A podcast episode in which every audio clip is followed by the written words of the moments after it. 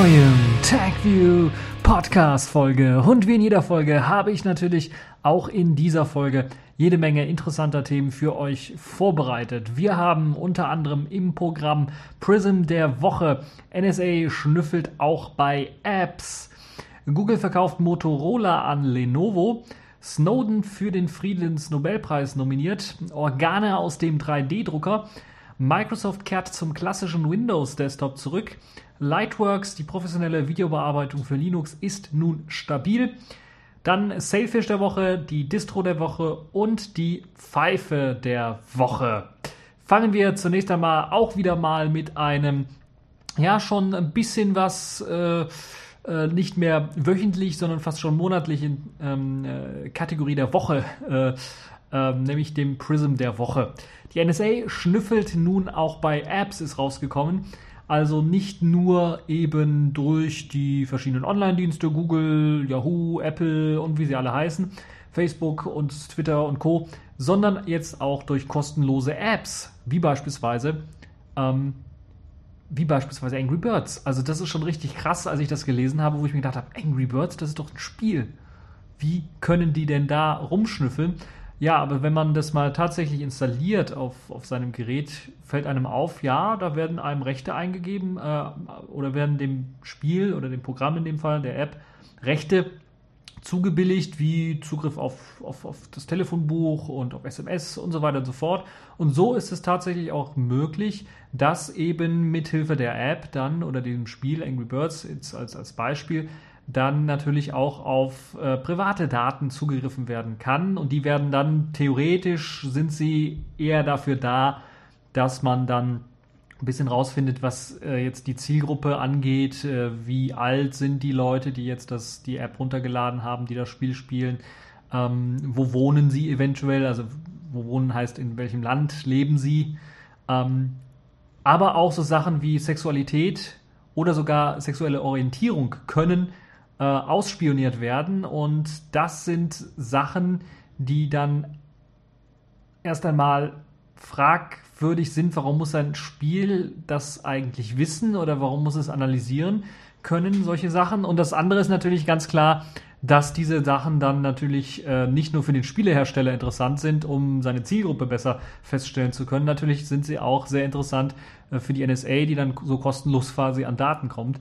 Und das ist im Spiel Angry Birds, das jetzt ähm, ganz groß äh, in den Medien auch war, dann bekannt geworden, dass man halt eben äh, nicht nur eben äh, das Alter des Nutzers, das Geschlecht, auch den Aufenthaltsort, also wo befindet er sich gerade, und natürlich auch die sexuelle Orientierung rausfinden kann. Und das ist schon richtig, richtig, richtig krass, wie ich finde. Und ähm, also man kennt es ja von Programmen, wenn man sie so installiert, dann kommen ja immer diese Warnmeldungen, wollen Sie, dass das Programm dies und jenes macht. In einigen Fällen macht das ordentlich viel Sinn. Bei den Spielen macht das weniger Sinn, dass das Spiel zum Beispiel auf meine Galerie zugreifen darf. Ähm, äh, dann gibt es vielleicht ein paar Zusatzfunktionen, sodass man in der Highscore vielleicht noch sein Bild hinzufügen kann oder ähm, es muss auf die Galerie zugreifen können, damit man sich seinen Avatar oder sowas äh, erzeugen kann. Aber da muss es doch irgendwie andere Regeln geben für. Und äh, gerade bei solchen populären Sachen muss man eventuell darauf achten, was man diesen Apps dann tatsächlich für Rechte zubilligt. Und da ist es natürlich bezeichnend, dass äh, die großen Hersteller Apple und Google da keinerlei Möglichkeiten bieten, diese ähm, Apps dann einzuschränken. Das heißt, man kann bei Google sagen, also bei Google Android kann man sagen, äh, wenn eine App dann fragt, es fragt zumindest nach, bei iOS war es glaube ich noch nicht mal so, dass es gefragt hat, ähm, es fragt dann halt eben ähm, nach, darf es wirklich auf die und die Sachen zugreifen? Steht dann im Beschreibungstext auch ganz klar, worauf es zugreifen darf. Man kann aber die einzelnen Sachen nicht ausschalten. Also sagen, okay, du darfst zugreifen auf diese ähm, Fotos in dem und dem Ordner beispielsweise. Das wäre eine sehr interessante Gestaltung, so dass das Ganze nicht ausbrechen kann und dann in andere Sachen reinpacken, äh, reingucken kann. Oder ja, okay, du darfst aufs Mikrofon zugreifen und auf die Kamera, weil wichtig für, was weiß ich, Videotelefonie, Skype beispielsweise. Aber du darfst nicht auf meine Kontaktdaten zugreifen. Das möchte ich nicht beispielsweise. Ähm, WhatsApp wäre da vielleicht interessant, sodass man Kontakte manuell irgendwie hinzufügen könnte. Ähm, das kann man nicht sequenziell oder feinteilig einstellen. Das ist immer noch eines der größten Nachteile und ich äh, es gibt bessere Lösungen. Also Google hat selber gezeigt, ich glaube in Android KitKat in der ersten KitKat-Version 4.4.1 oder so gab es die Möglichkeit, da Einschränkungen zu machen. Das sei aber noch Beta gewesen und könnte abstürzen. Das hat Google wieder entfernt in der 442er Version. Aber solche granularen Einstellungen sind, glaube ich, wünschenswert. Bei, bei Apple ist, ist äh, auch irgendwie möglich, da was einzustellen, aber ganz genaues weiß ich da auch nicht ganz genau. Aber ich glaube, diese feine Granularität, die kann man da nicht machen. Also man kann in den Einstellungen vielleicht doch schon sagen, Zugriff äh, auf bestimmte Daten erlauben, aber oder verbieten, aber äh, genauere Einstellungen für Applikationen, für einzelne Applikationen kann man auch nicht treffen. Bei, beim BlackBerry interessanterweise geht das. Also BlackBerry zeigt das, glaube ich, schon seit der ersten Version des BlackBerry 10, dass man das dort machen kann. Dass man, wenn man eine Applikation installiert, man explizit gefragt wird, die Applikation möchte auf dies und jenes zugreifen und man kann dann in diesem Dialog, der so ähnlich aussieht wie, beim, äh, wie bei Android, auch direkt sagen, okay, das, diesen Zugriff verweigere ich auf die und die Geräte, äh, auf, auf die und die äh, speziellen Bereiche des, des Systems. Das kann ich also dann dort, äh, dort fein einstellen und kann dann sagen, okay, und die App startet dann trotzdem. Eventuell funktioniert dann die eine oder andere Funktionalität nicht, äh, die dann eben den Zugriff auf die eine oder andere Funktionalität, die man eingeschränkt hat, dann nicht mehr äh, bietet. Trotzdem ist das, glaube ich, eine Sache, die ähm, ein Muss ist heutzutage, wie ich finde. Man kann das äh, und nicht nur eben für Apps auf, auf Smartphones oder auf Tablets, sondern ich finde auch bei ähm, den Desktop-Computern sollte man das äh, einführen, weil da ist es noch gar nicht drin. Bei Smartphones und Tablets hat man es eingeführt, weil es Sinn macht, weil man dort ja auch Kontaktdaten sehr viel rumträgt. Am PC hat man da weniger und äh, Telefon und Kamera war ja auch nicht standardmäßig bei Telefon, äh, bei, beim PC vorhanden. Es gibt dann Lösungen, die jetzt vom also Programm abhängig sind. Beispielsweise kann man im, im Flash-Player einstellen, ob er auf die Kamera zugreifen darf oder nicht. Aber am PC-Markt fehlt so eine globale Einstellungsmöglichkeit, wo man sagen kann, okay, du Programm darfst jetzt beispielsweise auf meine äh, Kontaktdaten zugreifen, die ich im Programm XYZ irgendwie gelegt habe. Da ist natürlich wieder das Problem bei, beim PC-Markt, da gibt es keine Standard-Schnittstelle, es gibt auch kein Standard-Kontaktverwaltungsprogramm bei den verschiedenen Betriebssystemen. Ähm, da benutzt jeder sein eigenes und da könnte natürlich so ein Programm trotzdem äh, Sachen ausspionieren. Und beim PC-Markt kam deshalb auch früh dann äh, der Begriff Spyware zum Einsatz. Das heißt, Programme, die eben ähm, Kontaktdaten beispielsweise aus einem anderen Programm auslesen und dann an den Server verteilen, ohne den Nutzer zu fragen, werden als Spyware dann äh, deklariert. Und dass man jetzt äh, Spyware bei Smartphones standardmäßig einsetzt, mit einem kurzen Dialog davor, wollen sie das wirklich machen, ist natürlich so ein bisschen perfide, wie ich finde. Nun ja, müssen wir mal schauen, wie sich das weiterentwickelt. Das ist auf jeden Fall äh, das Prism der Woche. Die NSA, die jetzt auch Apps einsetzt. Wir müssen also in Zukunft auch darauf achten, was wir für Apps einsetzen. Und selbst bei nützlichen Apps, das ist ja immer das perfide, wie man so vorgehen kann oder wie die NSA dann auch vielleicht vorgeht, ist gerade, äh, dass sie äh, nicht selber programmieren eventuell, aber äh, dass sie sehr nützliche Apps dann dazu nutzen oder vielleicht auch Druck machen, die bei den Herstellern dann so Hintertüren einzubauen, sodass äh, dann äh, man weiß, sehr viele Leute wollen das, diese App installieren, diese nützliche App oder interessantes, populäres Spiel installieren, um dann eben den Zugriff auf äh, die Hardware zu bekommen. Sie bekommen sie dann auch sehr, sehr einfach. Und das ist halt eben das Problem hier. Es gibt natürlich noch weitere Berichte, dass nicht nur die NSA beteiligt äh, ist, sondern natürlich auch das JC, äh, GCHQ, äh, frei äh, nach Egon Barr, der das mal in der Sendung einer Talksendung mal gesagt hat, also der SPD-Politiker, ehemaliger äh, Spitzenpolitiker der SPD, der mal gesagt hat, äh, Großbritannien ist nichts anderes als eine Kolonie der USA. So also handelt der GCHQ tatsächlich und hat natürlich dann auch auf Android-Smartphones beispielsweise oder auch auf iPhone-Smartphones dann ähm, äh, die Möglichkeit, Mikrofon und ähm, äh, Kamera anzuschalten. Und das äh, geht zum Beispiel bei Spielen oder bei Programmen wie Nosy Smurf, Tracker Smurf und so weiter und so fort.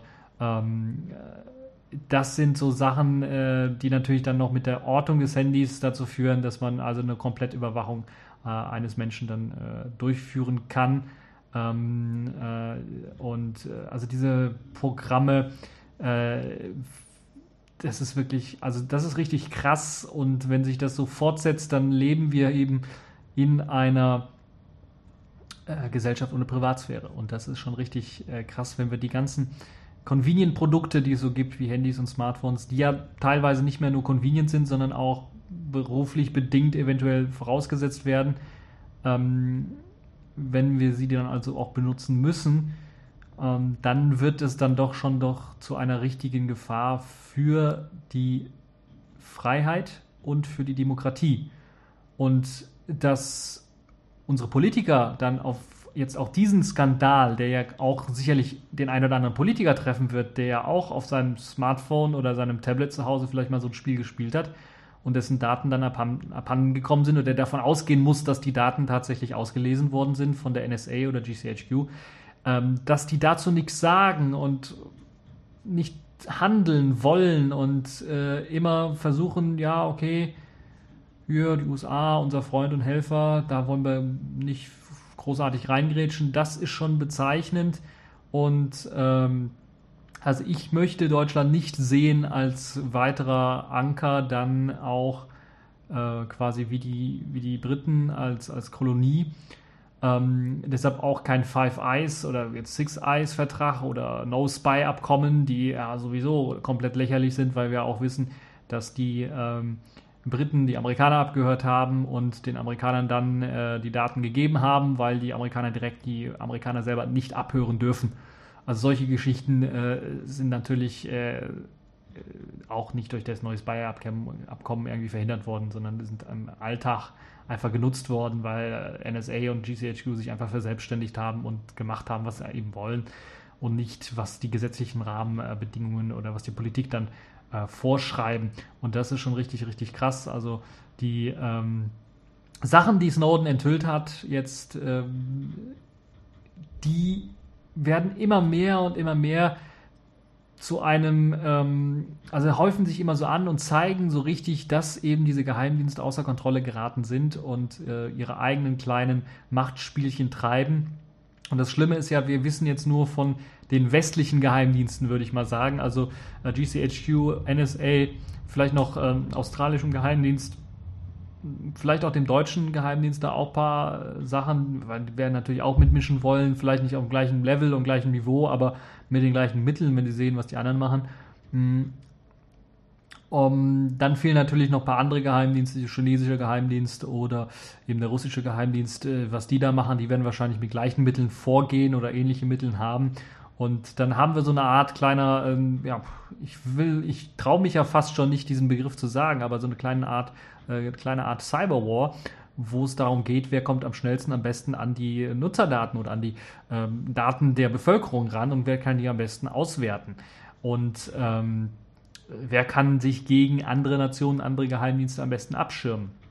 Den, unter den Five Eyes ist das keine Sache, weil da geht man davon aus, dass man sich nicht gegenseitig ausspioniert, obwohl man ganz genau weiß, okay, man spioniert sich gegenseitig aus, aber man äh, macht nichts dagegen, sagen wir mal so. Also dieses No-Spy-Abkommen dient so eher dem Zweck, dass man sagt, okay, wir lassen euch spionieren, wir bauen euch keine Hürden auf. Im Gegensatz zu den Chinesen oder den Russen, die wir deutlich aussperren wollen und jedes Mal, wenn dann ein äh, äh, vermeintlicher ähm, Versuch gestartet wird, dort was reinzuhacken, wird das natürlich groß in der Presse irgendwie direkt äh, ähm, verkündigt und dann natürlich eine Aufmerksamkeit zu machen, um dann natürlich auch das Bild der Geheimdienste ähm, zu ändern. Und ich denke, Snowden hat das jetzt äh, auf den Kopf gestellt, indem er sagt, die Geheimdienste sind eigentlich, äh, egal welchem, welcher Nation oder welchem Land sie angehören, gleich schlecht oder gleich ähm, auf, auf dem gleichen moralischen Level, so würde ich das Ganze mal äh, sagen. Gibt ja auch Vorwürfe, dass der NSA äh, gefoltert hat, äh, sind ja auch teilweise bestätigt worden. Und es gibt ja auch gar, sogar ähm, Vorwürfe, dass, dass das JCHQ ganz genau wusste, dass es Folter ist und sie gesagt haben, ja, wir gucken einfach mal zu, wir machen nichts, so nach dem Motto. Also das sind so Sachen, äh, äh, die so ein bisschen zeigen, dass, dass, dass die, das moralische äh, Verständnis, was man vielleicht von solchen Geheimdiensten hatte, sich geändert hat.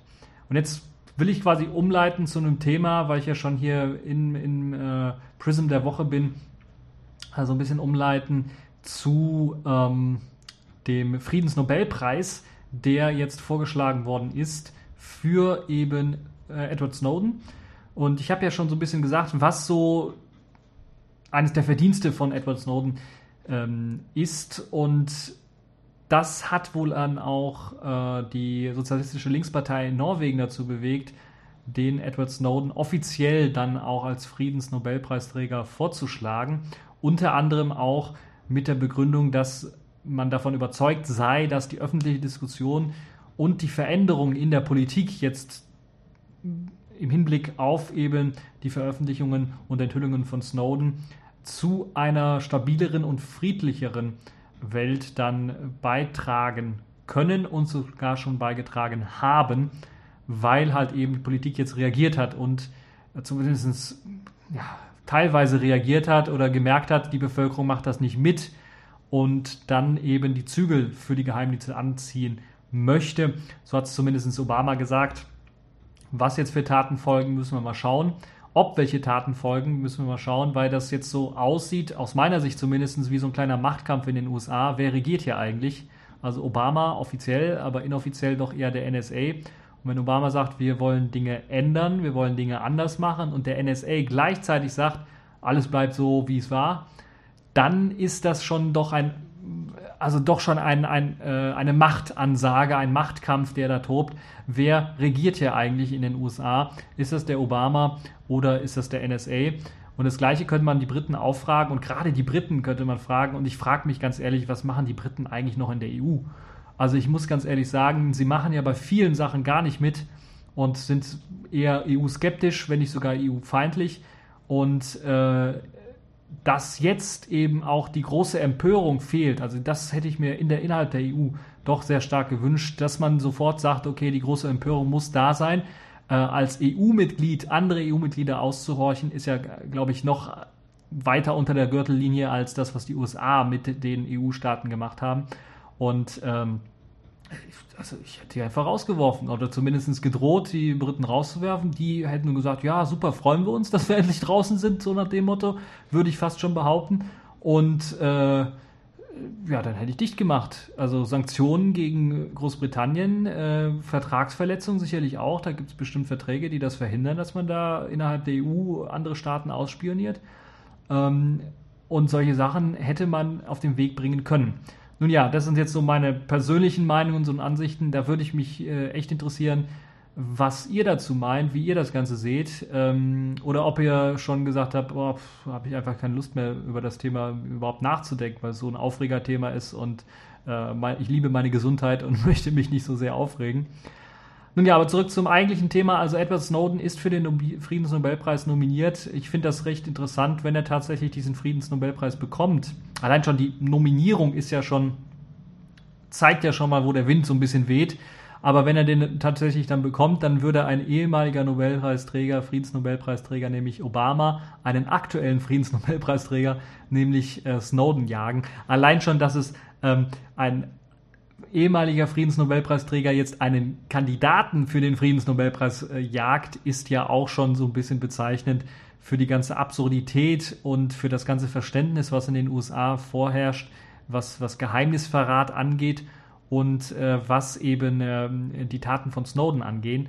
Uh, und das ist schon ähm, sehr, sehr krass. Und das ist schon etwas, wo man sagen könnte, ähm, da hat äh, die USA als Regierung, also die US-amerikanische Regierung, weil ich denke, die Bevölkerung wird da zum Großteil vernünftiger sein, ähm, total versagt. Also anders kann man es nicht sagen, weil äh, egal wie rechtlich jetzt Snowden vielleicht falsch gehandelt haben sollte nach den Gesetzen, die in den USA vorherrschen, hat er dennoch moralisch glaube ich, doch das Richtige getan und aufgezeigt, dass da etwa aus den Fugen geraten ist. Und wenn er eben, wie er selber sagt, versucht hat, rechtlich ähm, einwandfrei zu handeln, aber, also das heißt, tatsächlich seinen Vorgesetzten über Missbrauch und so weiter informiert hat und die gesagt haben, ah, da ist nichts oder ja, laber mal weiter, äh, wird nichts gemacht, so nach dem Motto, dann ist natürlich ähm,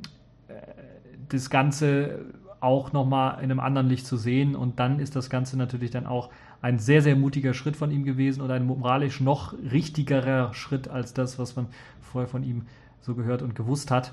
Und äh, auf jeden Fall muss ich sagen, er hätte es verdient, diesen Friedensnobelpreis zu bekommen, weil natürlich gerade dann auch wir äh, als Bevölkerung, glaube ich, doch noch relativ rechtzeitig über den 1984-Status informiert worden sind, den es aktuell mit den Geheimdiensten gibt. Und wir gerade noch rechtzeitig eventuell auch als Bevölkerung, da müssen wir natürlich auch ordentlich Druck machen, dass unsere Regierung das auch durchsetzt, wir die Möglichkeiten noch besitzen, die Geheimdienste äh, einzuschränken, also denen die Macht zu entreißen.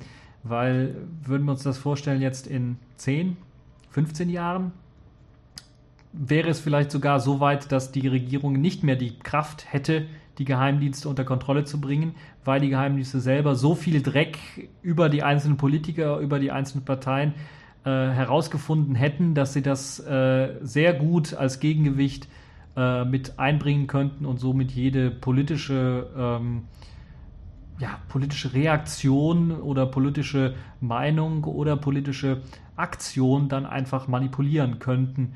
Äh, und das ist, glaube ich, ein, ein riesengroßes Problem. Und das ist also ein riesengroßer Verdienst, den Snowden da gemacht hat für eben ähm, die Aufklärung und Aufdeckung dieses äh, aus dem Ruder geratenen Geheimdienstapparates, ähm, nicht nur eben in den USA, sondern auch in Großbritannien, auch in Europa. Ich bin mir relativ sicher, dass die kleineren europäischen äh, Länder da auch mit dran beteiligt sind.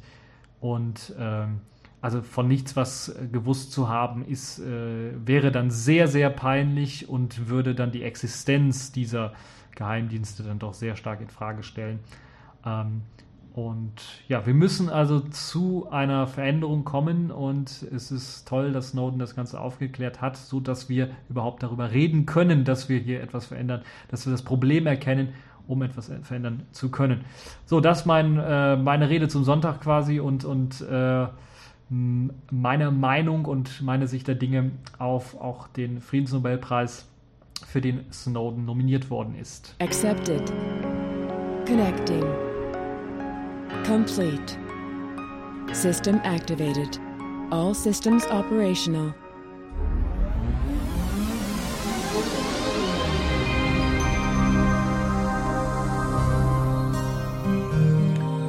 Ja, kommen wir zurück zur Technikwelt und wollen wir uns mal ein wenig beschäftigen mit einem weiteren technischen Knüller-Thema, was in dieser Woche aufgetre aufgetreten ist.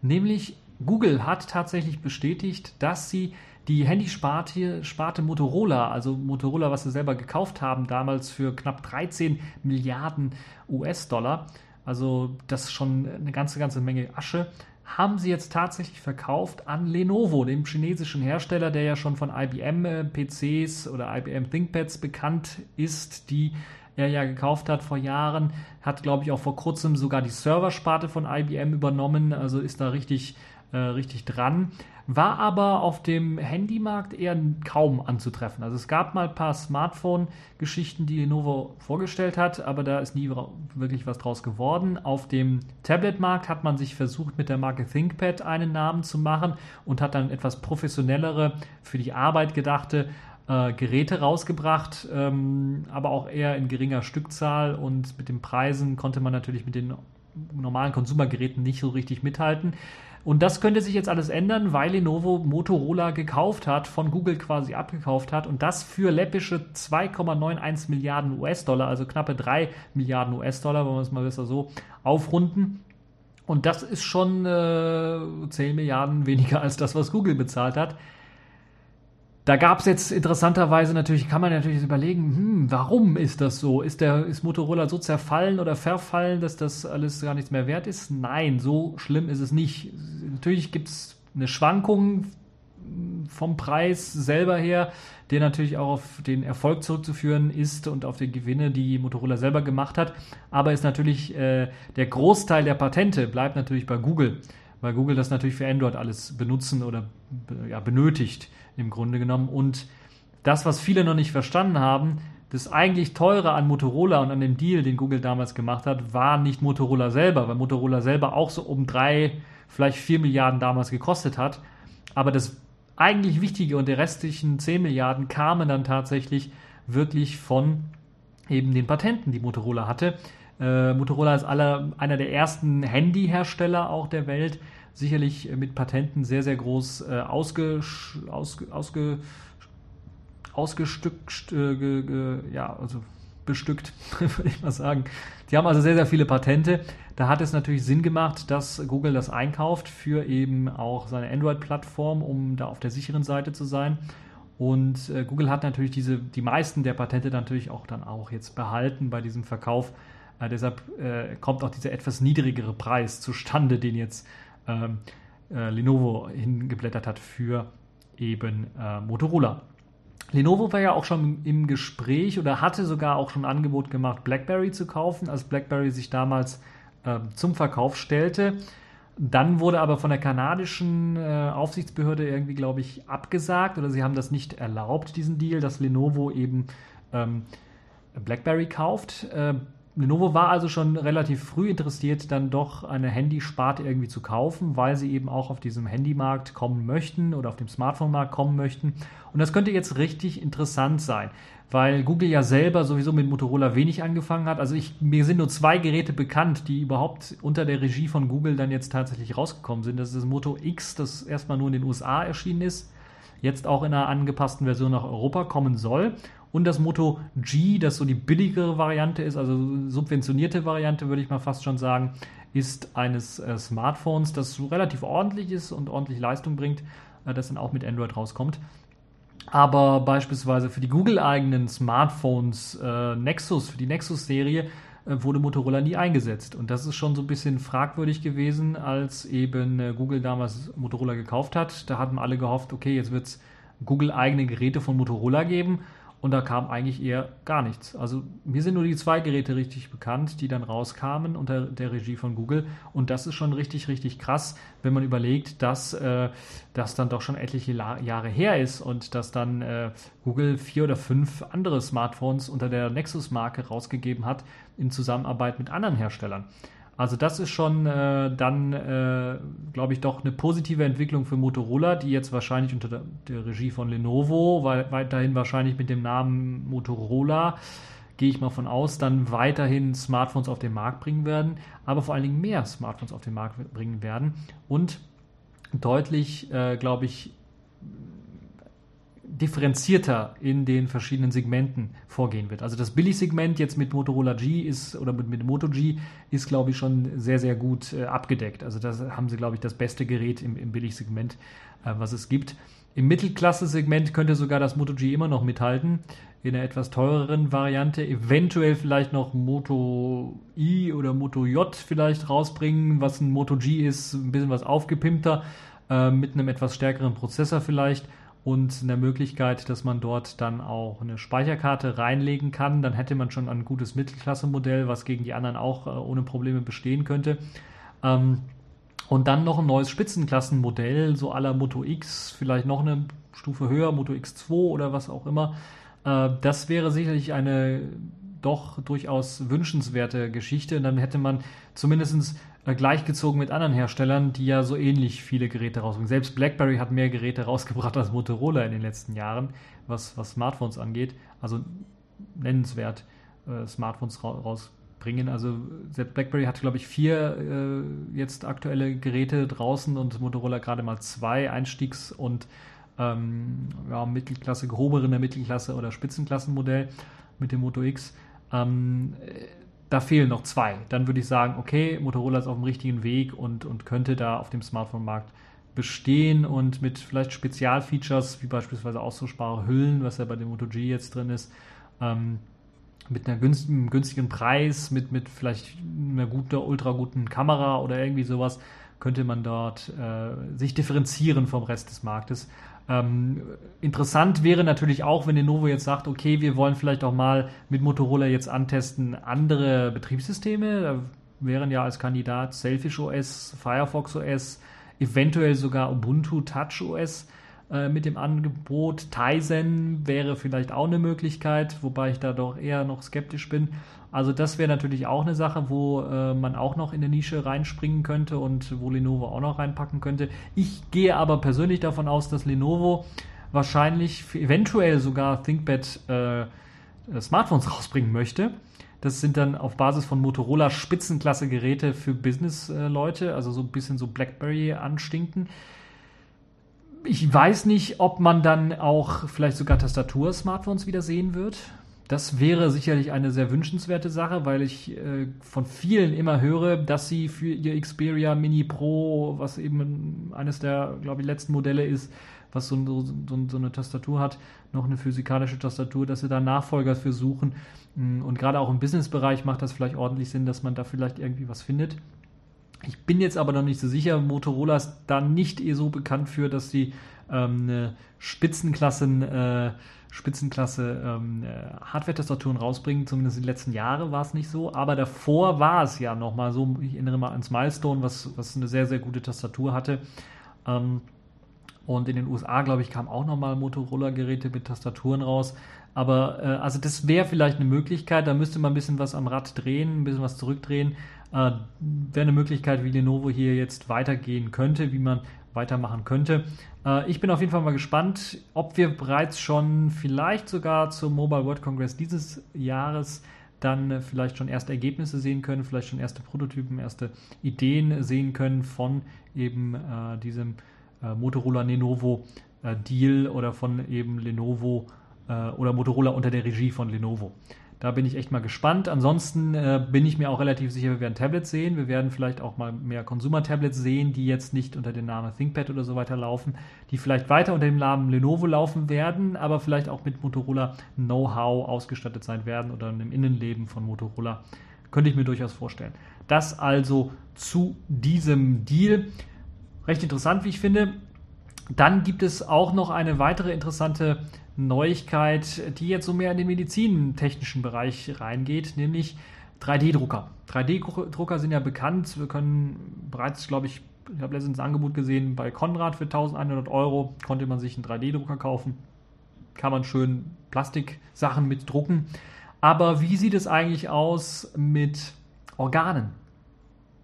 Da haben sich ein paar findige Entwickler doch schon seit Jahren äh, eigentlich die Gedanken gemacht und ähm, ja, der 3D-Druck war ja noch nicht erfunden worden und da wollte man schon irgendwie Organe künstlich erzeugen äh, und künstlich herstellen, hat man viel rumexperimentiert, aber kam nicht richtig zu Potte. Jetzt, wo der 3D-Druck quasi entdeckt worden ist oder die Mediziner haben jetzt den 3D-Druck, dadurch natürlich, dass jetzt eben solche 3D-Drucker für Plastik und so weiter und so fort ähm, günstiger geworden sind und, und, bekannter geworden sind, hat man auch in der Medizin jetzt diesen 3D-Druck erkannt ähm, und entdeckt und ist soweit schon, dass es jetzt möglich ist, kleine Hautstücke auszudrücken aus Millionenfachen von Zellen, die einfach übereinander irgendwie gestapelt und gedruckt werden, hat man die Möglichkeit, eine etwa zwei, also bis zu zwei Euro münzenmäßige Durchmessergröße äh, Tierhäute auszudrücken oder allgemeine eine Haut auszudrücken, auszudrucken. Äh, lasergedruckte Haut also quasi die auch schon in Tierversuchen äh, erfolgreich eingesetzt worden ist. Also bei Mäusen hat man das bereits eingesetzt und hat dann aus äh, eben dem 3D-Drucker eine kleine Haut gedruckt. Das Interessante ist natürlich, dass man nur eben diese Hautzellen drucken konnte, ohne Blutgefäße, ohne Härchen und den ganzen Kram, den man ja auch noch in der Haut mit integriert hat, hm, standardmäßig oder viele Tiere oder eben auch der Mensch mit integriert hat. Ähm, interessant ist, dass selbst in dieser bereits jetzt schon künstlich hergestellten Haut nach einer kurzen Zeit dann auch die Blutgefäße reingewachsen sind quasi in diese künstlich erzeugte, aus dem 3D-Drucker, aus dem Bio-3D-Drucker würde ich mal sagen, äh, erzeugte Haut dann reingewachsen sind. In Zukunft möchte man das dann noch verfeinern, dass man selbst beim 3D-Druck selber dann bereits schon in den Druck mit eben auch die Blutgefäße und so weiter integriert äh, und das noch immer noch feiner machen möchte. Ist also eine sehr, sehr interessante Zukunftsvision, wie ich finde, die jetzt so ihren Anfang nimmt. Und äh, wir könnten eventuell in Zukunft dann, wenn wir irgendwie Probleme haben mit der Leber, weil wir zu viel trinken oder zu viel saufen, äh, wobei das natürlich auch ein komplexes Organ jetzt in dem Fall ist, äh, aber auch viele andere Organe könnten dann in Zukunft eventuell doch aus dem 3D-Druck kommen. Vielleicht nicht direkt die ganzen Organe, das ist vielleicht noch äh, sehr weit in der utopischen Zukunft äh, gedacht, aber ja, Reparaturstücke für Organe beispielsweise. Das wäre durchaus eine Möglichkeit, äh, wenn da irgendwie was kaputt geht, dass man da einfach mal kleinere Dinge einfach aus dem 3D-Drucker einfach herstellen könnte und dann annähen könnte. Ähm, was noch so ein bisschen natürlich ungefragt ist, wie sieht das jetzt bei der Haut? Ist es, glaube ich, bei den, bei den ersten Tests gut gelaufen, aber wie sieht es dann mit Abstoßreaktionen aus? Kriegt man also die Organe dann auch äh, so modifiziert, dass man sie ähm, gegen Abstoßreaktionen dann äh, äh, immuner machen kann als das, was man beispielsweise bei einer Herztransplantation sowieso machen kann mit Hilfe von Medikamenten, um Abstoßungen zu verhindern, wobei natürlich auch dann auf die Blutgruppe und so weiter geachtet werden muss. Ähm, also hat das dort noch einen Vorteil? Das würde mich sehr, sehr interessieren, äh, wenn man schon so weit ist, dass man solche Organe dann auch wirklich ausdrucken kann. Und äh, dann könnten wir, glaube ich, auch in der Biotechnik, in der Biotechnologie eine kleine Revolution erleben. Ja, apropos Revolution, da hat ja Microsoft mit Windows 8 eine kleine Revolution gestartet auf dem Desktop, indem sie einfach eine Touch-Oberfläche auf den Desktop geklatscht haben und den klassischen Desktop irgendwie ausgegliedert haben als ja, App, die kaum integriert mit den Touch-Apps dann parallel irgendwie existiert. Das zunutze hat sich unter anderem auch Google gemacht, um eine, eine App für Chrome OS zu erzeugen, die dann auf Windows 8 einfach läuft als, als eigenständige App und dann aber auch als eigenständiges ja, Chrome OS-System quasi lauffähig ist. Microsoft hat dann mit Windows 8.1 äh, wieder einen Schritt zurück gemacht, indem sie gesagt haben, okay, den Startknopf, den wir im klassischen Desktop hatten, den machen wir wieder rein. Und wir fügen sogar eine Option ein, die den äh, Nutzer erlaubt, dann in diesen klassischen Desktop hineinzubooten, falls er eben einen Desktop-Computer hat und kein Tablet. Was eine tolle Sache ist. Jetzt überlegt man bereits schon für das Update 1 für Windows 8.1, was wahrscheinlich Update 1 heißen wird und nicht Windows 8.2, gehe ich mal von, stark von aus. Standardmäßig, und so ist es zumindest in den aktuellen Builds so, standardmäßig diesen Desktop-Modus für eben Desktop-Computer zu aktivieren. Das heißt, wenn ihr euch das Update 1 bereits, äh, wenn ihr da irgendwie drankommt und das installiert, werdet ihr merken, dass wenn ihr neu startet, nicht mehr in der Metro-Oberfläche landet oder in der ehemals äh, äh, genannten Metro-Oberfläche oder Modern UI, wie sie eigentlich heißt. Ähm, also nicht in diesem Startscreen landet, äh, auf dem Kachelscreen landet, sondern tatsächlich auf dem klassischen Desktop landet. Ähm, das Menü ist immer noch ein äh, äh, ein äh, Startscreen-Kachelmenü, das Startmenü. Also da geht man noch zurück. Aber ich könnte mir durchaus vorstellen, dass dann mit Update 2 oder tatsächlich Windows 8.2 Microsoft dann tatsächlich sagt, okay, die Nutzer, Nutzern gefällt diese moderne UI nicht und wir sind auf dem Tablet-Markt sowieso gescheitert. Gehen wir mal wieder zurück auf Windows 7 Design oder so. Also das könnte ich mir durchaus vorstellen, dass das äh, gemacht wird. Das ist zumindest das, was ich jetzt hier sehe. Ich habe es ja bereits am Anfang schon gesagt, Microsoft wird zurückrudern müssen um nicht eine Katastrophe irgendwie auszulösen oder um Leute nicht massenhaft abzuschrecken. Und das ist jetzt der Fall. Windows XP läuft so langsam aus. Viele überlegen sich nach einem Upgrade sich umzuschauen. Und da sieht es halt so aus, dass viele Leute dann doch eher oder Firmen auch eher auf Windows 7 setzen, anstatt auf Windows 8 oder 8.1 zu wechseln, weil halt eben der Desktop bekannter ist und, und äh, was ein normaler Desktop Desktop ist. Also ein PC-Desktop ist und kein moderner äh, UI-Schnickschnack, der eigentlich nicht für diese Plattform gedacht ist. Nicht für den Mausnutzer, für den Tastaturnutzer gedacht ist. Nun ja, da wollen wir mal schauen, ob das Ganze sich dann äh, auch durchsetzen wird, weil Microsoft das noch nicht äh, in der finalen Version rausgegeben hat, das Update 1. Vielleicht könnte sich das noch ändern. Microsoft rudert dann doch wieder zurück. Aber ich würde also sehr stark davon ausgehen, dass das jetzt der Fall sein wird, dass man wieder dem klassischen Windows Desktop eher zugeneigt ist und dorthin gehen möchte. Gibt ja auch schon große namhafte Hersteller. Ich glaube, Dell, die sind jetzt schon wieder von Windows 8, äh, was vorinstalliert auf den Rechnern kam, auf Windows 7 geswitcht, weil das eben von den Nutzern so gewollt und äh, äh, geliebt äh, war, das Windows 7 und äh, deshalb ist mal wieder zurückgeswitcht. Ähm, vielleicht auch eine Reaktion von Microsoft in dieser Hinsicht darauf. Es wird dann auch für die Mausnutzung Kontextmenüs wieder geben auf dem Startbildschirm, also auf dem Kachelbildschirm gibt es dann jetzt auch äh, Kontextmenüs für die Mausnutzung, sodass man nicht immer äh, auf diese Touchscreen-Bedienung zurückgreifen muss, die für die Maus natürlich viel zu lange Wege bedeutet und viel zu umständlich ist als dass das vernünftig nutzbar ist. Das hat man alles schon am Anfang gesagt und das hätte Microsoft sich alles ersparen können, das jetzt alles jetzt erst entwickeln zu müssen, sondern hätten einfach Windows 8 vernünftig entwickeln können damals schon oder einfach gesagt, äh, wir machen die klare, strikte Trennung zwischen den zwei Oberflächen und dann wäre das Problem nicht so sehr stark gewesen. Also strikte, klare Trennung. Auf den Tablets kommt die Modern UI, auf dem PC kommt standardmäßig die Classic UI mit der Möglichkeit auch Modern UI Applikationen dann auszuführen, die dann aber besser integriert sind in das System.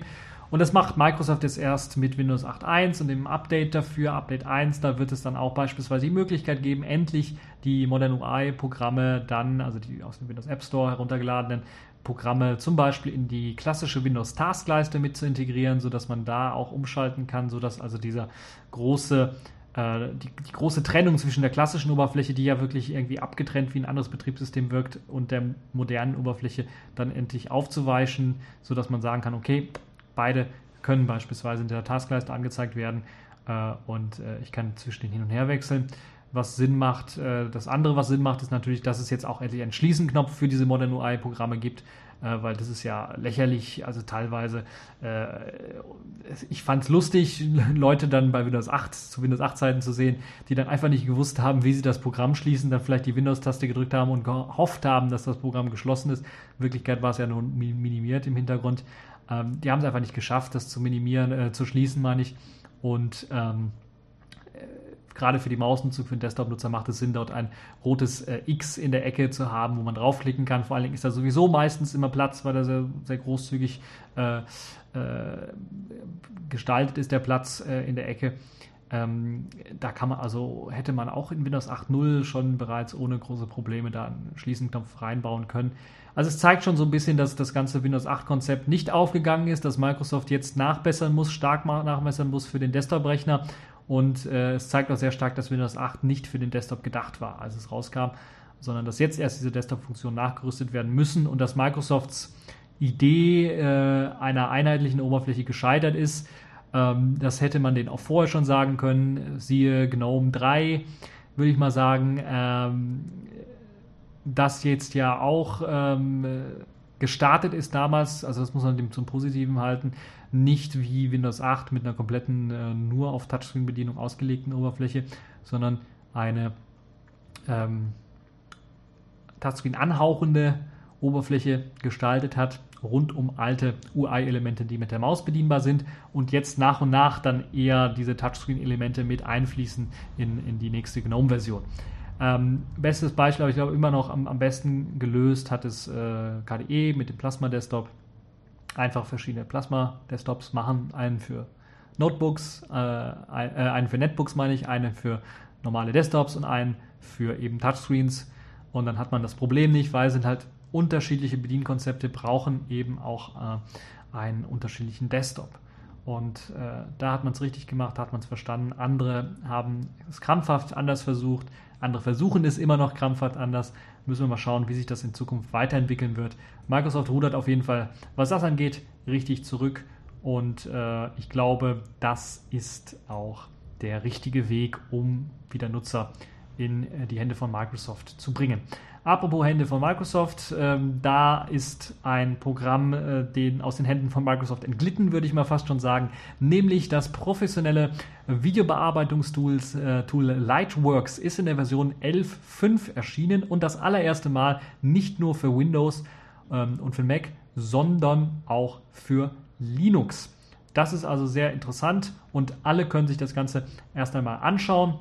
Es gibt ein paar neue interessante Features im Gegensatz zur Vorgängerversion oder der Beta-Version, die unter Linux ja schon ähm, zum Testen bereitstand. Unter anderem zählt dazu, dass es äh, auch die Möglichkeit gibt, eine YouTube-Exportfunktion zu nutzen, um halt direktes Hochladen auf YouTube zu ermöglichen für geschnittene Videos, was sehr schön ist. Äh, es gibt AC3 Audio Decoder, Decoding Support, äh, der leider entfernt werden muss, weil eben ähm, die Lizenz dafür nicht stimmt, deshalb musste das Ganze entfernt werden. Ähm, man kann aber natürlich auch für ähm, wenig Geld dann auch die Version kaufen bzw. anmieten. Ähm, also anmieten in dem Fall, dass man monatlich bezahlen muss, äh, 8 Dollar oder eben 6 Euro. Ähm, Und es gibt dann auch die Möglichkeit, das Ganze dann auch direkt zu kaufen für 214,99 Euro, also 215 Euro kann man eben diese Lightworks-Version direkt kaufen. Oder man kann halt das Ganze auch äh, jährlich abonnieren für 60 Euro und dann kann man eben die Lightworks-Version mit all den Funktionen, mit dem Support für spezielle Hardware benutzen und der Möglichkeit natürlich alle möglichen Codecs zu importieren und zu exportieren. Ansonsten gibt es auch für Linux-Nutzer, die das Ganze jetzt schon ausprobieren wollen, auf der Lightworks-Seite eine Testversion oder sagen wir mal eine äh, kostenlose Version, die einem dann ermöglicht, äh, bereits schon Videoschnitt durchzuführen. Dann sind natürlich aber die Codec-Formate und das für den Import und Export alle sehr, sehr beschränkt auf die, wo es eben eine Lizenz für gibt oder die, die eben äh, mit FFmpeg irgendwie eingelesen werden können, ohne Lizenz, Lizenzen äh, bezahlen zu müssen. Das Ganze steht bereits äh, für die Debian-basierten Distributionen Ubuntu ist da äh, beispielsweise erwähnt, äh, Linux Mint und so weiter und so fort. Und auch RPM-Distros für Dora und OpenSUSE sollten da keinerlei große Probleme haben mit Lightworks. Ihr könnt das Ganze mal ausprobieren. Tatsächlich ist das wirklich eine sehr, sehr professionelle Videoschnittsoftware und wird auch schon in einigen äh, Kinofilmen wurde es schon eingesetzt.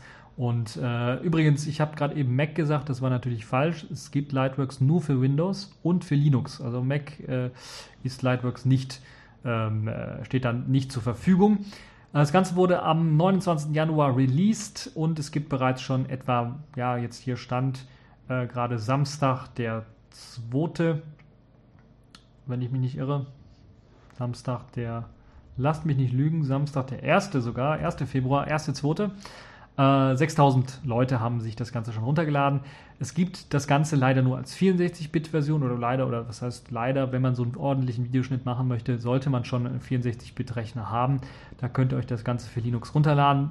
Ansonsten für Windows gibt es natürlich wie gewohnt auch die Version äh, in, der, in der allerneuesten Version 11.5 auch zum Runterladen. Und in Zukunft werden beide Versionen dann gleichzeitig rauskommen. Bei der Windows-Version gibt es auch eine 32-Bit-Version, falls ihr das Ganze antesten wollt. Wie gesagt, kostenlos das Ganze ähm, zum äh, Ausprobieren, äh, mit der Option, dass das Ganze auch zur Pro-Version geupgradet werden kann, eben mit Hilfe der äh, monatlichen Zahlung, jährlichen Zahlung oder des Kaufs äh, der Software direkt.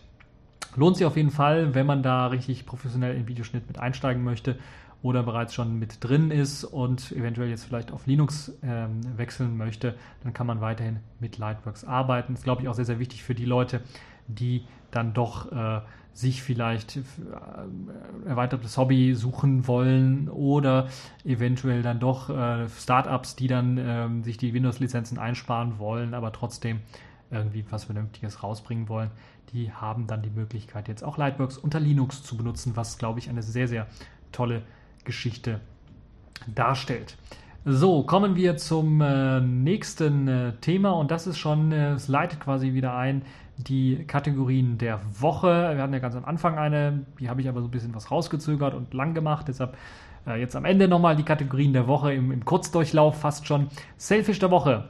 Da gibt es sogar gleich zwei Releases, nämlich einmal das Sailfish OS Release 1038, also ein neues Update, was rausgekommen ist ähm, Jolla hat ja angekündigt, jeden Monat was rauszubringen und die haben jetzt tatsächlich auch Ende Januar dann äh, pünktlich äh, am 31. Januar dann eine neue Version rausgebracht, die nützliche neue Funktionen beinhaltet. Darunter unter anderem den Landscape Support für den Standardbrowser, der jetzt mit integriert ist, mit ähm, äh, Gesten und Notifizierungen.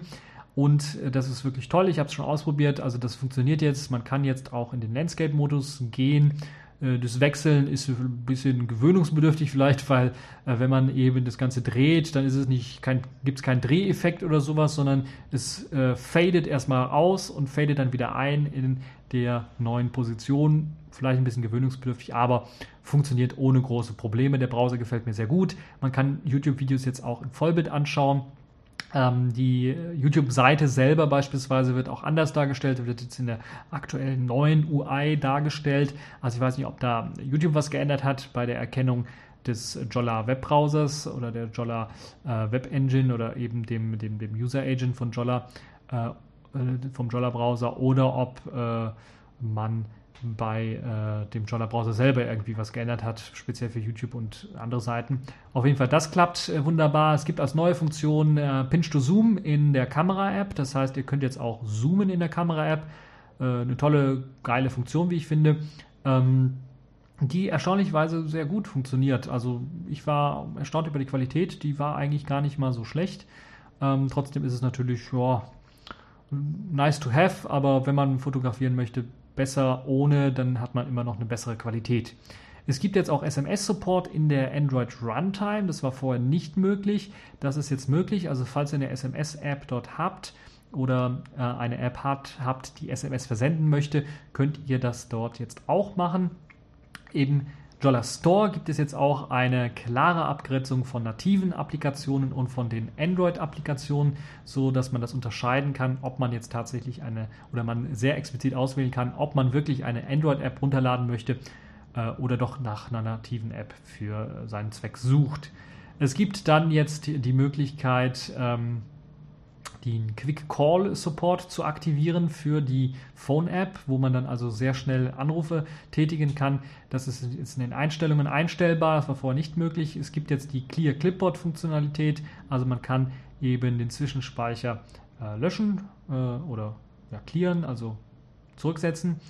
Man kann auch jetzt endlich alle Kontakte löschen in einem Atemzug mit dem Pulli-Menü in, in der People-Applikation, in der Kontakt-Applikation. Das war vorher nicht möglich, sondern musste einzeln anklicken und einzeln löschen. Das war ein bisschen umständlich. Ähm, es gibt jetzt auch wieder den Bootloader, der angelockt ist. Das habe ich ja vielleicht, vielleicht schon mal erwähnt gehabt, dass da doch einige ein bisschen was äh, verbost drüber waren beim letzten Update, dass der Bootloader dann gelockt worden ist. Der ist jetzt wieder angelockt, das war einfach ein Fehler, war einfach ein Bug. Das wollte man nicht machen, deshalb ist er jetzt wieder angelockt. Ähm, und es gibt jetzt äh, Active Sync Support, wurde weiter aufgebohrt, so dass äh, äh, neue Policies zum Beispiel in, ähm, mit integriert sind, wie beispielsweise Device Password Enabled Only wurde mit integriert und es gibt weitere Updates, die mit eingeflossen sind. Es gibt aber auch ein paar Quirks oder sagen wir mal ein paar Problemchen hier und da. Aber ich glaube, eines der größten Updates, was eingeflossen ist für viele, die vielleicht nicht selber rumfrickeln wollte, wollten, ist eben der Fix für das NFC und Power Leaking, also das äh, NFC andauernd an war und dann Strom gefressen hat. Das wurde jetzt gefixt. Also ihr könnt jetzt, ohne dass ihr den TOHD-Dienst startet, äh, beenden müsst, einfach weiterhin äh, mit dem Gerät arbeiten und es würde nicht so viel Power, nicht so viel äh, Strom fressen. Es gibt jetzt die Möglichkeit oder es gibt jetzt eine, ähm, ein paar UI-Verbesserungen, so dass beispielsweise äh, deaktiviert oder noch nicht, wo, wo noch nichts eingetippt worden ist, diese Textboxen, Textfields, dass die etwas heller sind, sodass man den äh, Text, den Hinweistext besser lesen kann. Ähm, das ist, äh, glaube ich, eine ne tolle Sache. Es gibt jetzt endlich auch die Verbesserung, dass eben das äh, virtuelle Keyboard im Landscape-Modus, also im Quermodus funktioniert. Macht natürlich Sinn, wenn man den Browser auf den Quermodus bringt, dass jetzt auch das Keyboard ordentlich damit funktioniert. Hat zwar vorher auch funktioniert, also wurde dargestellt, aber hat ein paar grafische Probleme gehabt. Das wurde jetzt also verbessert. Es gibt ähm, Performance-Verbesserungen, was mich sehr gefreut hat. Äh, für die Pulley-Menüs einerseits, zum anderen aber auch für das Scrollen, gerade für äh, lange Webseiten oder sowas macht das sehr, sehr, sehr viel Sinn oder lange Listen macht das sehr, sehr viel Sinn. Das ist jetzt deutlich flüssiger geworden, indem man einfach dort das Subpixel Dragging deaktiviert hat. Dann hat man dort enorm viel Speed rausgeholt. Es gibt äh, für die Kamera-App dann auch noch im Videomodus sehr, sehr starke Audioqualitätsverbesserungen. Also das Audio ist jetzt deutlich besser und klingt nicht mehr äh, eben kaputt. das ist äh, wirklich sehr, sehr toll. Äh, man kann jetzt auch die 2 Megapixel setzen für die Frontkamera. Falls ihr also Selbstporträts, äh, Selfies machen wollt, könnt ihr das jetzt auch endlich mit den 2 Megapixel machen, die die äh, vordere Kamera tatsächlich auch drauf hat. Allerdings nur dann in, äh, der, in der Bildrate 4 zu 3. in der Bildauflösung 4 zu 3. Ähm, es gibt dann auch noch ein paar Verbesserungen bei Bildern, also wenn man Bilder aufnimmt, dass bei einigen ähm, gab es immer das Problem, dass die Bilder etwas zu blau werden, zu, also zu kühles Blau werden. Das wurde jetzt verbessert. Ähm, ja, ist eine tolle Sache, wie ich finde. Es gibt jetzt dann auch äh, deutliche Verbesserungen, was das, die Kontakte-Applikation angeht, im Zusammenhang mit dem Importieren von äh, VCard-Dateien ähm, und auch mit dem automatischen äh, Importieren von SIM-Karten-Kontakten, die jetzt auch deaktiviert werden können, sodass man sagt, okay, ich möchte nicht, dass meine SIM-Kontakte automatisch importiert werden äh, oder ich kann sogar die, alle SIM-Kontakte ausblenden, was glaube ich auch eine tolle und gute Sache sind. Ähm, dann gibt es auch einige Verbesserungen natürlich in der Mail-Applikation, äh, Bugfixes vor allen Dingen, was das angeht. Trotzdem ist die Mail-Applikation immer noch so ein Ticken, wo ich sagen würde, hm, das muss noch verbessert werden, stark verbessert werden. Trotzdem ist man da auf dem richtigen Dampfer, was das angeht. Und äh, für alle diejenigen, die vielleicht immer das Problem hatten, ja, das Teil meldet, das Telefon meldet, wenn es kurz vor dem äh, Abnippeln ist, erst, dass der Akku leer ist und gleich ausgeschaltet wird. Und dann hat man wirklich auch keine Chance mehr. Das ist dann innerhalb von drei Sekunden wird das Teil abgeschaltet. Also wenn man da schnell sein USB-Kabel sucht oder so, ist es zu spät, ist es ausgeschaltet und das ärgerlich. Deshalb hat man jetzt auch diese Warnung ein bisschen was früher gemacht, sodass man mindestens eine Minute Zeit hat oder zwei Zeit hat, dann noch sein Kabel rauszusuchen und dann das Gerät anzuschließen und dann muss man nicht neu starten. Das ist also auch eine der tollen Sachen, die mit integriert worden sind. Ansonsten Android-Kompatibilität, da wurde auch ein Bug gefixt, dass äh, keine 3G oder Datenverbindung aufgebaut werden konnte nach einem Neustart, wenn man nicht schnell genug seine PIN eingegeben hat. Das wurde natürlich verbessert. Nachteil ist so ein bisschen momentan bei der aktuellen Version ist, wenn man wirklich gerade frisch neu gebootet hat, seinen PIN-Code schnell eingetippt hat und dann eine Android-Applikation aufruft, kann es sein, dass die wieder sich automatisch schließt. Und da muss man halt ein bisschen was warten, bis tatsächlich dieser Dienst dann auch gestartet ist und äh, dann kann man auch die Android-Applikationen dann ausführen. Ansonsten gibt es einen äh, deutlich verbesserten äh, Speicherbedarf oder Speicher, die, die Speicherregulierung bei Android-Applikationen ist deutlich besser.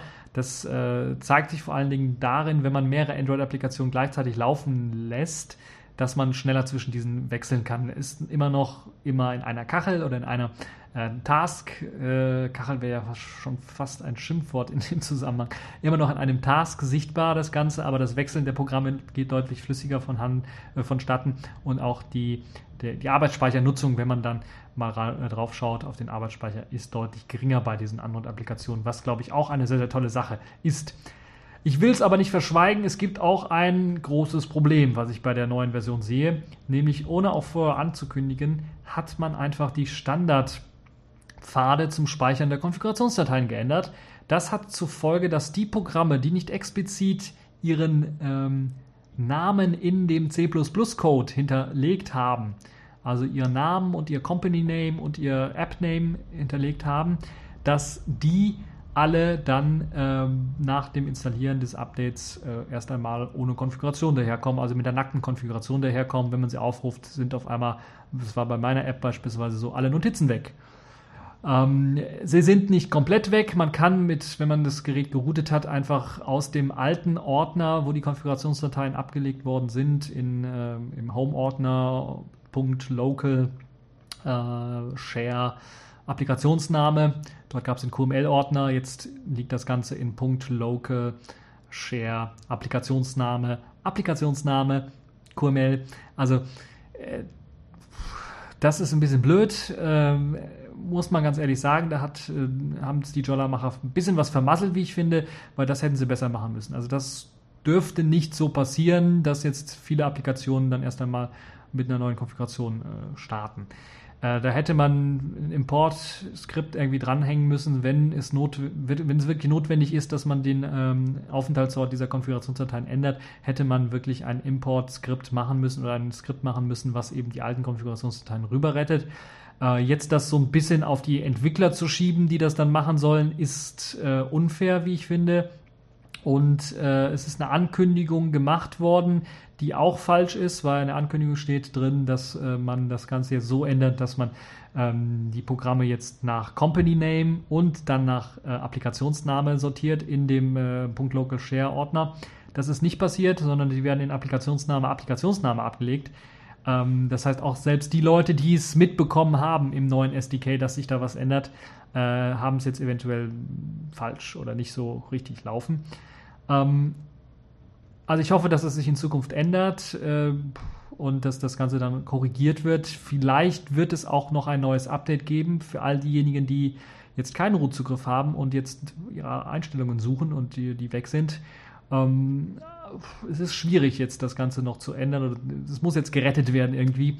Ähm, hoffen wir mal, dass äh, Jolla da irgendwie reagiert drauf, dass da irgendwie was gemacht wird. Ansonsten müsst ihr tatsächlich das Ganze manuell rüber kopieren. Ich habe das alles gemacht, ist nicht großartig schwierig, sind die gleichen Dateien, ist halt nur ein Unterordner, wo man das Ganze reinkopieren muss. Und äh, dann äh, funktioniert das Ganze. Das gleiche gilt dann auch für all die anderen Programme, wo ihr dann äh, eventuell keine Konfigurationsdateien mehr habt oder beziehungsweise auf einmal das Ganze mit einer leeren Konfiguration startet. Das also so als kleiner Tipp für all diejenigen, die das Problem haben. Äh, eventuell gibt es dann noch ein Update, was dann nachgeschoben wird, was einem ermöglicht, dann die alten ähm, Konfigurationsdateien zu den neuen Lokalisierungen zu kopieren.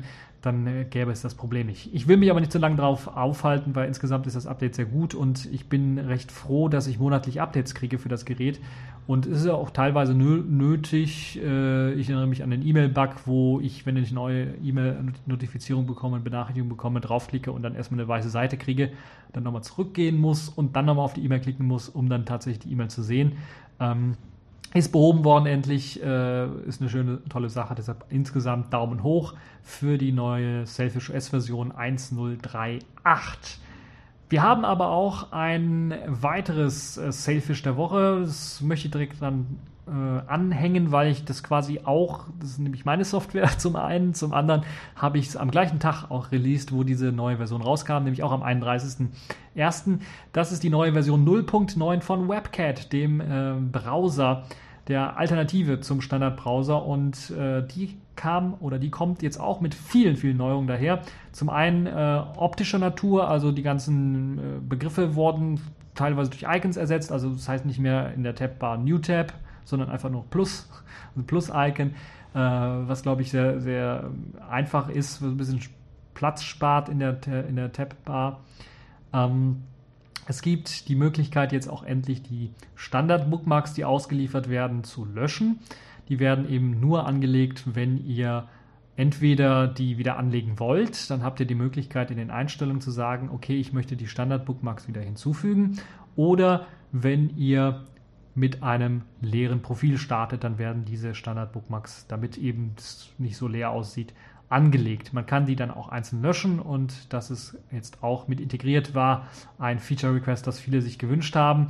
Dann gibt es jetzt auch ein Feature Request, das sich auch viele gewünscht haben, Gesten Support, geringer Gesten Support, würde ich mal sagen, für Vorwärts- und ähm, ja, Rückwärtsnavigation in Webseiten. Das funktioniert aber dann nur, wenn die Toolbar minimiert ist. Dann kann man über die Toolbar swipen, entweder von links nach rechts um vorwärts zu gehen, eine Seite, oder von rechts nach links, um rückwärts zu gehen, eine Seite.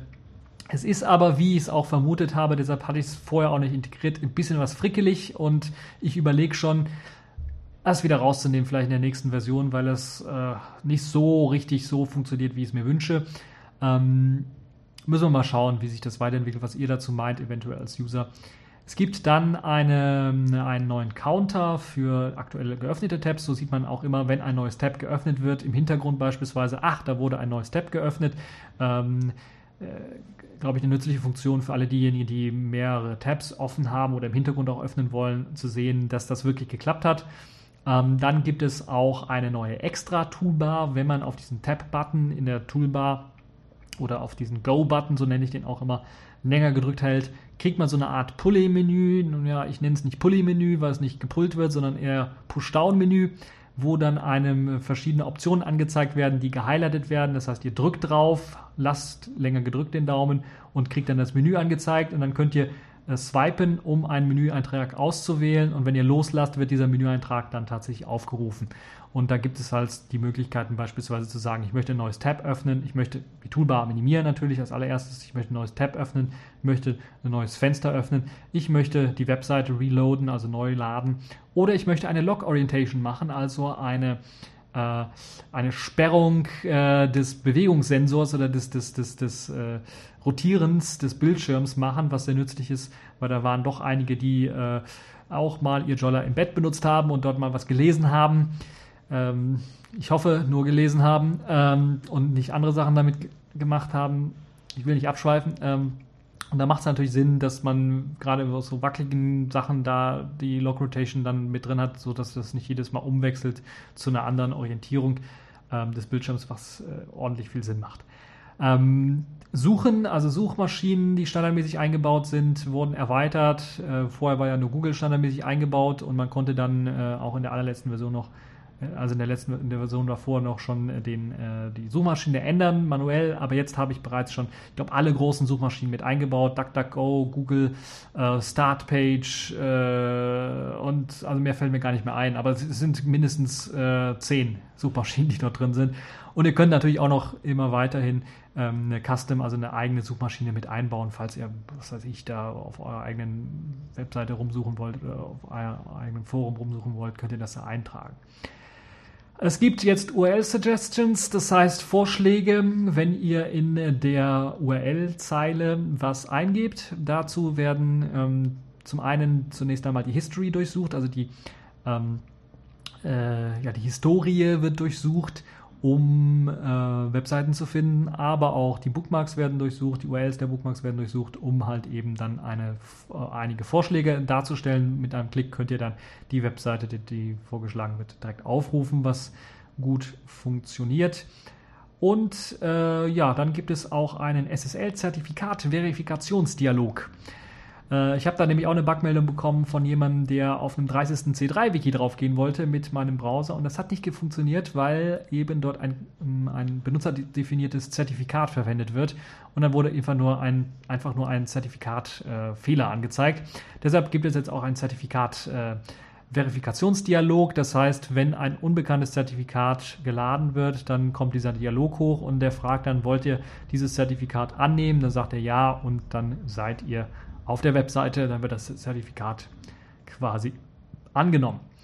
Auch sehr schön und auch ein Feature Request von vielen. Ein Download Manager ist jetzt eingebaut, ist leider nicht der Standard Download Manager von Selfish OS, weil der funktioniert mit DBus und ist kein Download Manager, sondern einfach nur eine Notifizierungsanzeige für Downloads.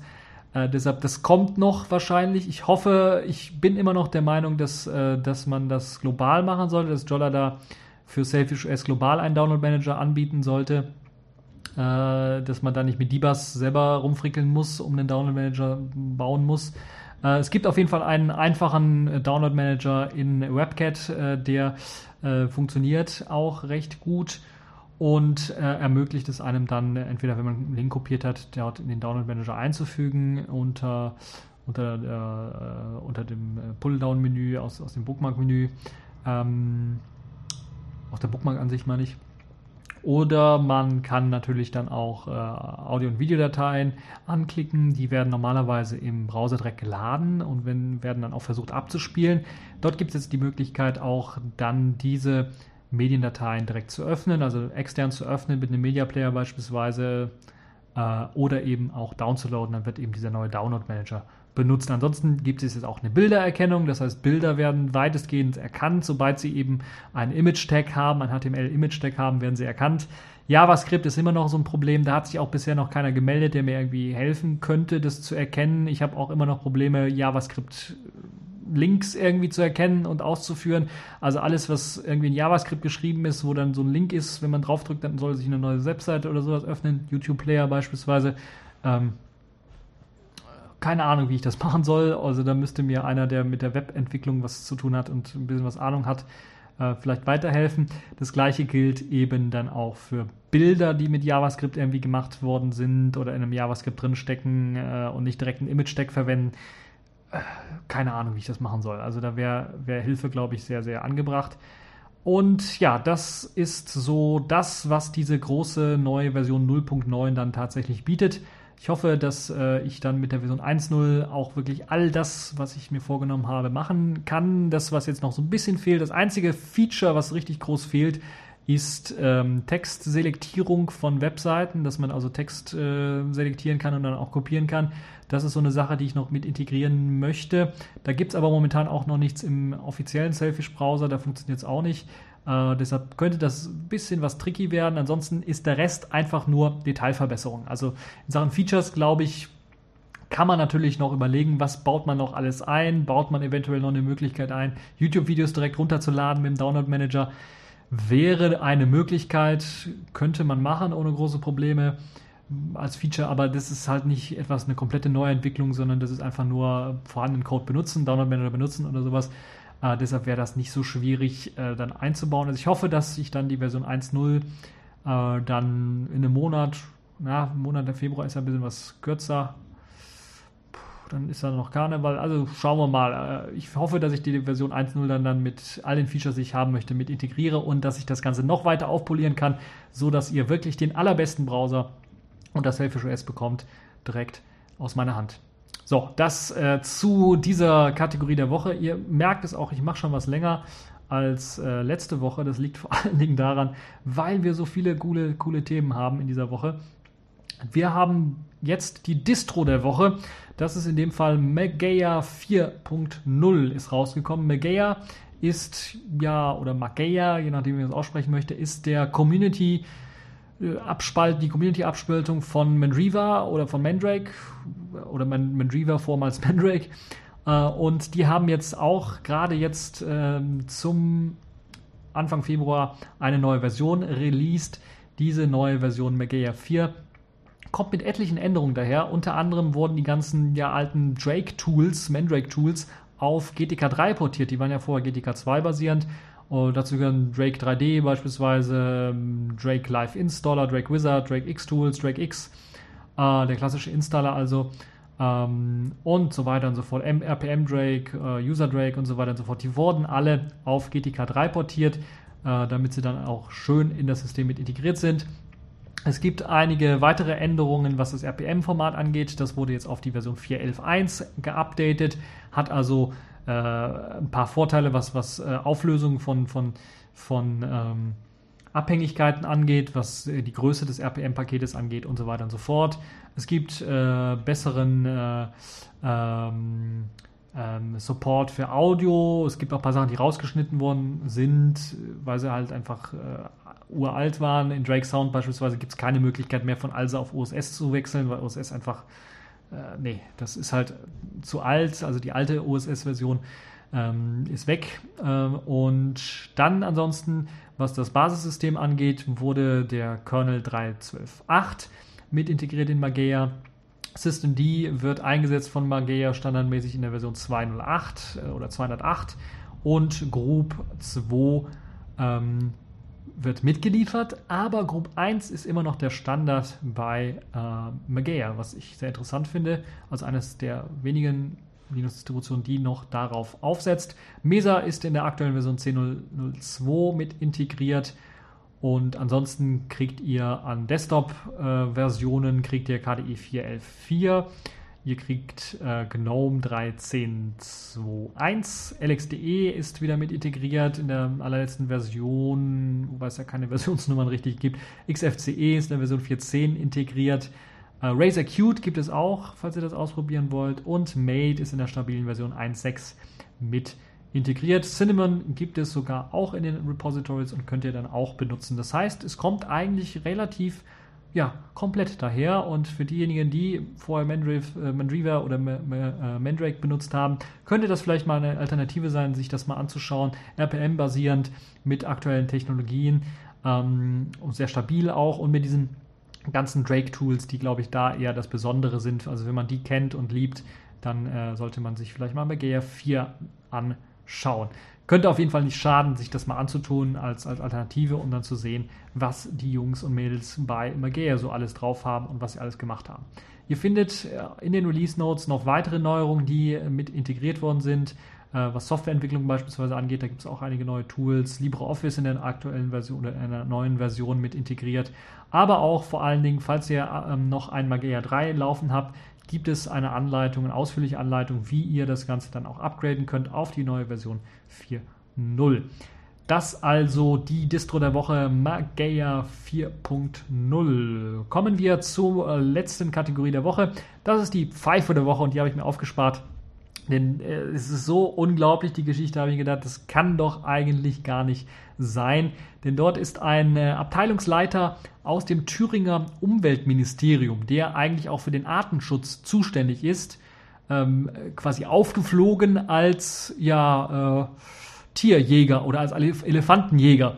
Er hat nämlich tatsächlich aus seinem Weihnachtsurlaub äh, dann Fotos an die Kollegen geschickt, wo er dann stolz zu sehen ist, wie er neben einem toten Elefanten steht, den er in äh, Südafrika dann äh, äh, wo war es ganz genau, in Botswana dann erschossen hat. Und das ist schon, also allein diese Meldung müsste eigentlich schon ausreichen, wo man so heftig mit dem Kopf schütteln muss, dass man, äh, dass man aufpassen muss, dass einem die Ohren nicht abfliegen. Äh, das ist, oder dass man keine Gehirnerschütterung bekommt. Das ist wirklich unglaublich und äh, der Typ arbeitet immer noch, glaube ich, bei diesem Umweltministerium in Thüringen, aber das ist eigentlich, es ist, es ist unglaublich. Ihr Hintergrund ist natürlich dann auch, äh, hat er was Illegales gemacht? Natürlich nicht, weil Botswana hat eben eben die Möglichkeit, wirklich Elefanten zu jagen, immer noch offiziell. Äh, obwohl jetzt die Jagdlizenzen und so weiter auch eingeschränkt werden seit ein paar Jahren und äh, man das Ganze ein bisschen was ja, einschränken möchte. Äh, aber ähm, es gibt sogar auch ganze Reiseanbieter, die eben äh, mit Jagdreisen werben nach Botswana immerhin noch.